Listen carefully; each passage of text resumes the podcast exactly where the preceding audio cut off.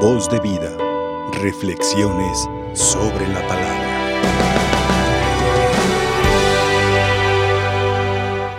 Hermanos, este tiempo de Pascua es un tiempo especial, sin duda que sabemos, porque es la fiesta más importante que tenemos los cristianos durante el año, la fiesta de la resurrección. Pero también es un tiempo para que los cristianos volvamos la mirada a la primitiva comunidad, volvamos la mirada a los primeros cristianos y veamos la forma de vivir ellos su fe. Y con eso nosotros como que tratemos de, de identificarnos hacia ellos y medirnos a ver qué tanto estamos también nosotros viviendo esa transformación en nuestra vida por la fe que recibimos, pero sobre todo por la experiencia de la resurrección. Hemos terminado el día de ayer una primera parte de un momento en el cual hubo un conflicto fuerte con los apóstoles, porque han curado a un enfermo, a un lisiado, y no han obedecido al tribunal. Les han prohibido, les han dicho que no tienen por qué andar anunciando nada en el nombre de ese Jesús, y sin embargo ellos no han, no han obedecido. Los han metido a la cárcel, los han azotado, y ellos han seguido como si nada, anunciando y proclamando. Es más, hasta les dicen al tribunal, al Sanedrín, miren, primero hay que obedecer a Dios y luego a los hombres. Y ahora empezamos un nuevo momento de la vida de los primeros cristianos que también es de mucha ayuda para nosotros y mucho modelo para nosotros. Cuando rezamos el credo, decimos que creemos en la iglesia que es una, santa, católica y apostólica pero podemos agregar otros signos que caracterizan a nuestra iglesia. Otros signos que dan identidad a los cristianos, a los bautizados, y lo que aparece el día de hoy. Una iglesia ministerial, una iglesia servidora, una iglesia que sabe estar al momento al pendiente de las necesidades de los hermanos. Y es que eso ha sido la historia de la iglesia. Una iglesia comprometida, una iglesia que está viendo la necesidad del hermano y luego sale adelante para apoyarla. Así lo vivimos en nuestra región, en nuestra zona, en nuestra diócesis, con aquel santo obispo, el señor alcalde, cuando pensó en los enfermos, en los necesitados y construyó el hospital de San Miguel de Belén. Así lo hemos pensado, lo hemos visto con la iglesia, ahora con la pandemia, cómo se ha dado la cara para ayudar a los más necesitados. Y así vemos los misioneros que han en tierra de misión ayudando a las necesidades. Bueno, pues ahora aparece un conflicto en esta primitiva iglesia en donde surge esa tarea, esa misión, esa vocación de servicio a los demás. Recordemos que uno de, de, los signos principales de los primeros cristianos era el compartir. Nadie pasaba necesidad, todos se ayudaban. Los que tenían más vendían lo que tenían de más y lo ponían a disposición de los apóstoles para que lo repartieran con los más necesitados.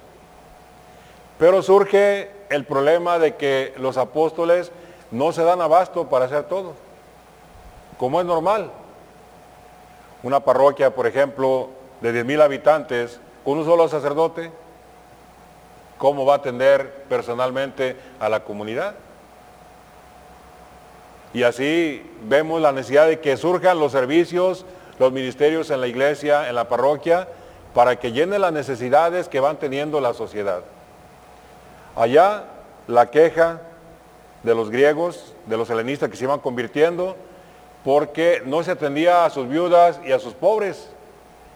Y entonces los apóstoles piden al auxilio de Dios y les ilumina que escojan a siete hombres de buena virtud, de fe probada, con disposición para ayudar y que les imponga las manos y surge un ministerio en la iglesia que es el diaconado, o sea, el que sirve, el servidor.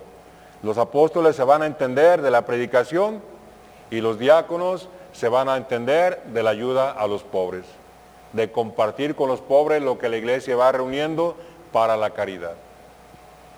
Y así vemos que nuestro tiempo surgen muchos, muchos ministerios, muchos servicios en la comunidad y que son verdaderamente algo necesario porque la evangelización va a abarcar todo, el aspecto humano, no solamente la espiritualidad, también las necesidades materiales de la comunidad. Por eso nosotros pues tenemos que tener esa disposición de servicio a la comunidad. Siempre ver por la necesidad de nuestra parroquia, de nuestra comunidad y ofrecernos para algún servicio de acuerdo a las necesidades.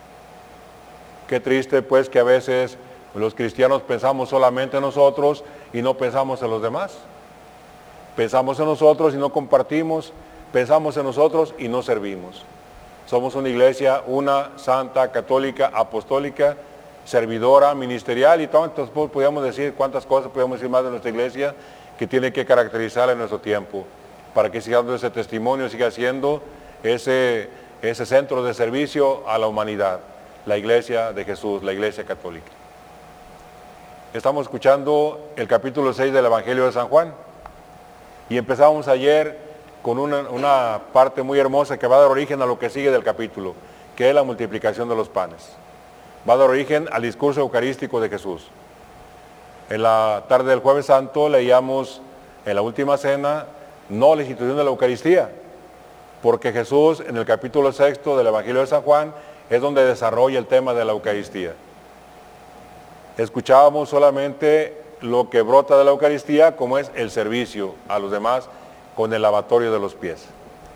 Bueno, pues ahora ha pasado la multiplicación de los panes, les ha enseñado a compartir para que ajuste para todos y sobre, y van a otro lado, el lago de, Galilea, van hacia, hacia otro pueblo y Jesús no va con ellos. Pero hay una dificultad. Es de noche y empieza el viento a soplar fuerte y las olas parece que van a, hundir a la barca. Ven a Jesús caminando hacia ellos y de primero pues como que lo reconocen. Pero escuchamos algo muy importante que siempre debemos tener en cuenta. Aquel que se acerca es Jesús. Y Jesús se presenta con ese nombre que Dios reveló a Moisés. No tengan miedo. Yo soy. Yo soy es el nombre del Señor. Y entonces los apóstoles lo suben a la barca y pronto llegan a tierra. Hermanos, en nuestro tiempo tan conflictivo, con tantas tempestades, con tantas tormentas, cuando parece que nuestra barca está perdiendo el rumbo, ¿qué hace falta? Ver a Jesús. Ver a Jesús y dejarlo entrar en nuestra barca. Dejarlo entrar en nuestro corazón, sabiendo que Él es el Señor y que Él está siempre de parte nuestra. Pero hay que nosotros abrirle nuestro corazón. ¿Qué nos ganamos a veces con que Dios quiere estar de parte nuestra y nosotros no lo, no lo queremos? Si nosotros lo despreciamos, no. Hay que hacerlo como los apóstoles, acercarnos a Él y dejarlo que suba a la barca. Y entonces las tempestades se van a calmar. Y entonces las dudas se van a disipar. Y entonces las necesidades se van a, a controlar. ¿Por qué? Porque Dios camina con nosotros. Dios está siempre disponible para nosotros y espera que le abramos la puerta de nuestro corazón, espera que le abramos nuestra casa, espera que le abramos nuestra vida, sabiendo que en la barca con Él vamos a llegar pronto y felices a la otra orilla. Vamos a llegar a la felicidad en esta vida y después a la felicidad eterna, que es lo que nos espera a los cristianos. Por eso aprovechemos que el Señor sigue estando cercano a nosotros y está cercano a través de su palabra, está cercano a través de la Eucaristía, está cercano a través de nuestros hermanos. Abrámosle pues la puerta de nuestro corazón y dejémoslo entrar a nosotros para que ese Dios que se acerca a nosotros en su Hijo, se haga realidad y transforme nuestra vida como transformó a los primeros cristianos, como transformó a María, que lo dejó encarnarse en su vientre virginal. Hoy le pedimos a la Santísima Virgen que sepamos aprovechar este tiempo de Pascua para que renazca en nosotros ese hombre nuevo, ese cristiano nuevo transformado por la resurrección de su Hijo y que sepamos como ella siempre ser servidores de nuestros hermanos. Que así sea. Voz de vida. Reflexiones sobre la palabra.